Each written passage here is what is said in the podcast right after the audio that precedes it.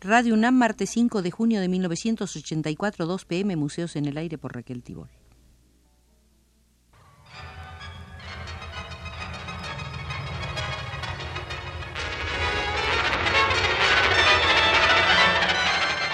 Museos en el Aire.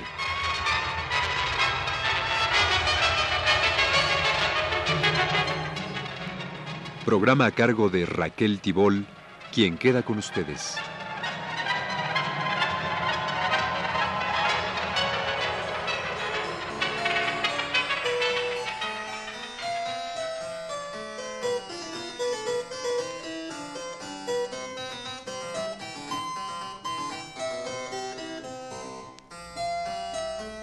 Hace mucho que no hemos dedicado una visita al Museo de los Museos, del agrado de muchos de nuestros amigos escuchas. Hoy lo haremos para dar a conocer detalles curiosos de personajes, obras y situaciones bastante conocidas. Comencemos recordando que el dramaturgo suizo Friedrich Dürrenmatt ha empleado su talento y capacidad también en la pintura.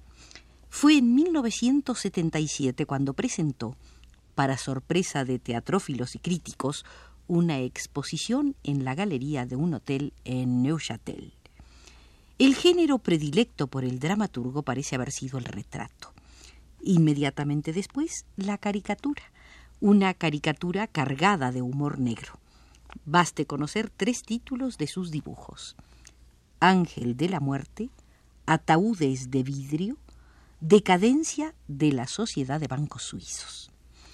Para sorpresa de los periodistas, Dürrenmann declaró en febrero de 1977, Dibujar no es para mí un simple pasatiempo, es una parte vital de mí mismo. Por otro lado, yo quería ser pintor desde mi infancia. Hasta el mes de su exposición hace siete años, Dürrenmatt había escrito 17 obras teatrales y un libro de ensayos sobre el arte escénico titulado los seguidores.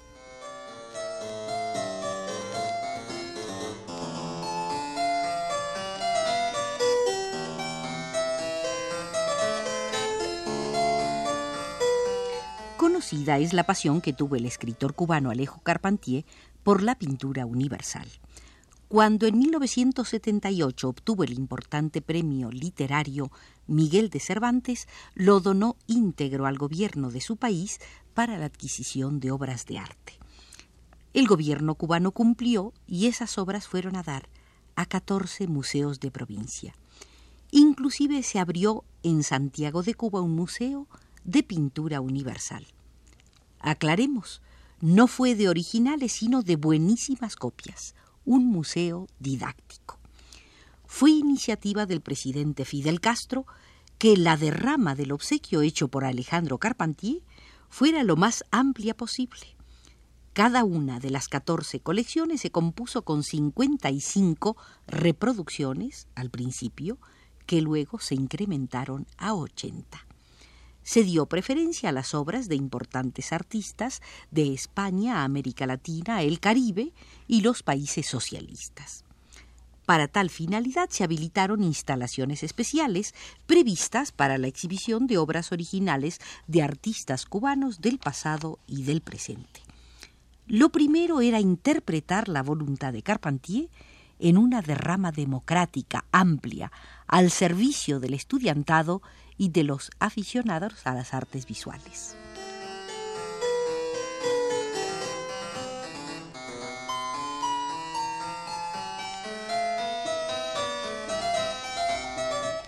Famosas son las exposiciones de la Biblioteca Nacional de París. En diciembre del año pasado se presentaron en toda Francia muchas exposiciones en el que se denominó Año de Stendhal, el escritor francés nacido 200 años antes en Grenoble con el nombre de Henri Bail. Stendhal murió en 1842 después de haber escrito un libro analítico de la importancia del titulado Racine y Shakespeare, y novelas tan populares como Rojo y Negro, La Cartuja de Parma o Armancia. Dentro del romanticismo tuvo inclinación por las pasiones violentas que supo analizar con lucidez, yendo de la ironía a la sobriedad, según lo exigieran los caracteres de sus personajes. La Biblioteca Nacional de París, para volver sobre Stendhal, reunió 350 piezas, libros, manuscritos, retratos del escritor, su anillo chevalier, recuerdos, objetos de toda índole. Pero la exposición tenía un límite, marcado en su título, Stendhal y Europa. La exposición hizo recordar a quienes lo habían olvidado que Stendhal participó en las guerras napoleónicas y con tal motivo llegó hasta Moscú, a las infinitas llanuras nevadas. Fue testigo de la retirada del ejército francés, derrotado, es claro. Otro importante capítulo fue en la exposición de la Biblioteca Nacional de París, el dedicado a Italia, dado que tanto sus temas como su estilo quedaron marcados por ese contacto. Pero no menos importante fue para Stendhal Inglaterra. Allí publicó asiduamente en numerosas revistas británicas como el New Monthly Magazine, el London Magazine y otros. Sensible a lo visual, Stendhal compró obras de arte cuando tuvo dinero disponible. Estas obras le sirvieron de base para más de un pasaje de sus escritos.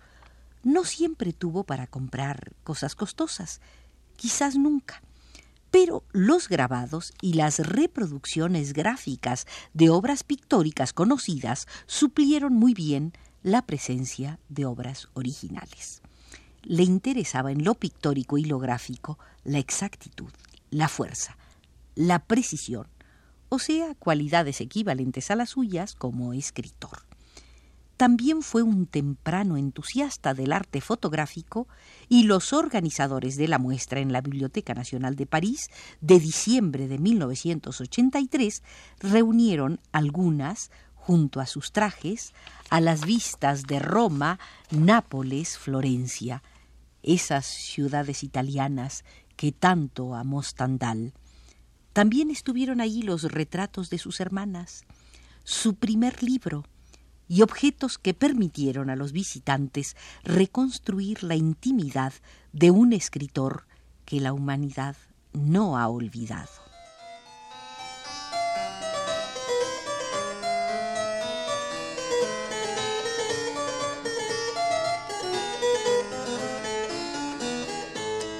En el Museo de los Museos recordemos otra de las notables exposiciones presentadas en la Biblioteca Nacional de París, la dedicada a Voltaire y que fue inaugurada en enero de 1979. La exposición estaba dedicada a la vida y obra del filósofo francés, nacido en 1694 con el nombre de François-Marie Arquet. Voltaire murió en 1778. La muestra quedó integrada con cuadros, documentos y cartas procedentes de varios museos y bibliotecas de Francia y del extranjero. Se pudo seguir la trayectoria de Voltaire desde su época de poeta libertino hasta sus trabajos mayores como el célebre Diccionario Filosófico. No faltaron sus trabajos teatrales.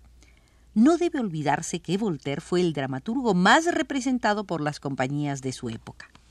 Su intérprete preferido fue Lequen, y de él se pudo exhibir el traje que usó al caracterizarse de chino para la obra El huérfano de China. En la exposición de la Biblioteca Nacional de París se pudieron recordar también las persecuciones sufridas por Voltaire con motivo de la publicación de las cartas filosóficas.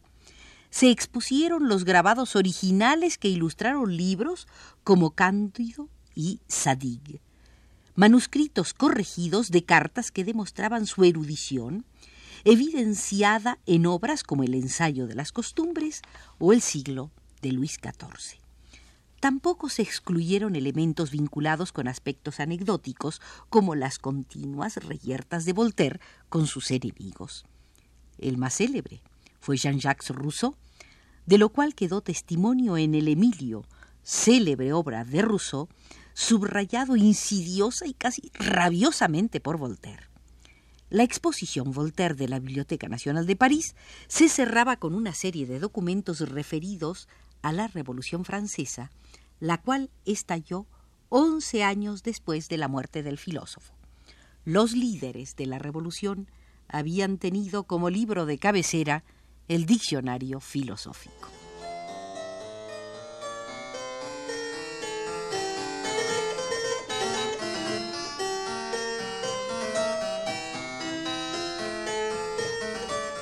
En el Museo de los Museos pasemos a la sala de Fayad Hamis del Museo del Arte Cubano.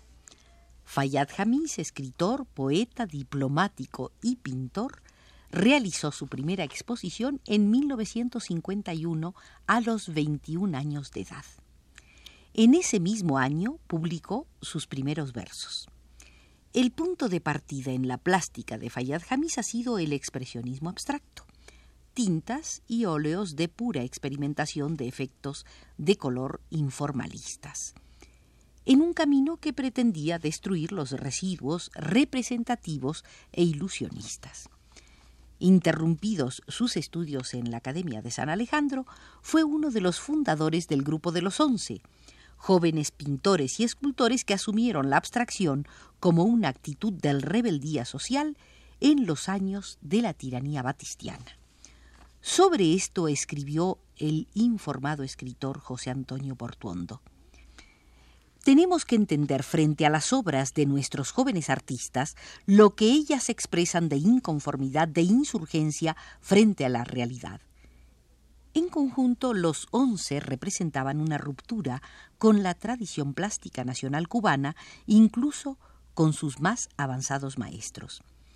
En principio asumieron algunas actitudes políticas como la de negarse a exponer en la Bienal Ibérica organizada por los franquistas y en los salones nacionales cubanos convocados por los funcionarios del gobierno del dictador Batista. En 1955, Fayad Hamis se instaló en París. Durante cinco años participó en Francia en numerosas exposiciones colectivas y personales regresó a Cuba al triunfo de la Revolución. Traía consigo una importante obra poética y grandes lienzos en los que había seguido cultivando el expresionismo abstracto, con una tendencia cada vez más lírica. Fue en Cuba donde la figuración de lo humano recobró espacio en su pintura. De la primera época se exhiben varias obras en las salas cubanas del Museo Nacional de Bellas Artes de La Habana. En la segunda época destacan algunos retratos gráfico-conceptuales del Che Guevara. En 1967, Fayad Hamis realizó un mural en el Banco Nacional de Cuba junto al despacho que ocupara el Che Guevara en los primeros tiempos de la Revolución. En todos los retratos del Che realizados por Hamis, la palabra se integra como un elemento plástico con su propio valor expresivo y literario. No se trata sólo de letrismo pictórico ni tampoco de caligramas o literatura diseñada al modo de Guillaume Apollinaire. Los rostros del Che, tratados con lírica expresividad por Fayad Hamis, se integran a un universo metafórico de símbolos. Hay tormentas de sangre, vivientes maquinarias, montañas cósmicas. La letra se dibuja y a la vez apunta ideas. La intuición plástica guía el manuscrito hasta el cierre de la composición, ha dicho el crítico cubano Ricardo Villares. El pintor poeta escribe y dibuja en el mismo plano pictórico y el resultado es una suerte de poemas plásticos en la mejor tradición lírica de la pintura cubana.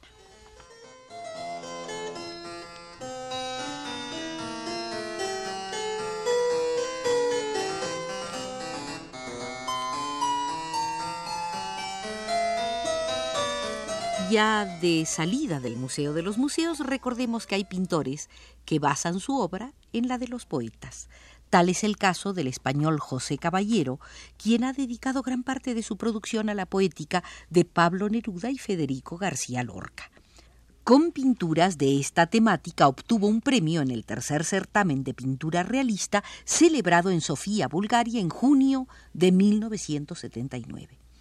Con esta visión rápida ponemos fin a la visita al Museo de los Museos porque ya desde los controles nos cierra las puertas Arturo Garro.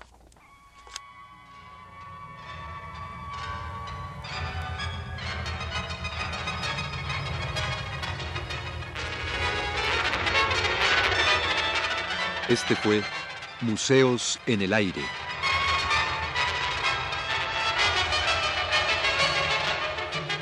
El programa de Raquel Tibol que se transmite todos los martes a las 14 horas.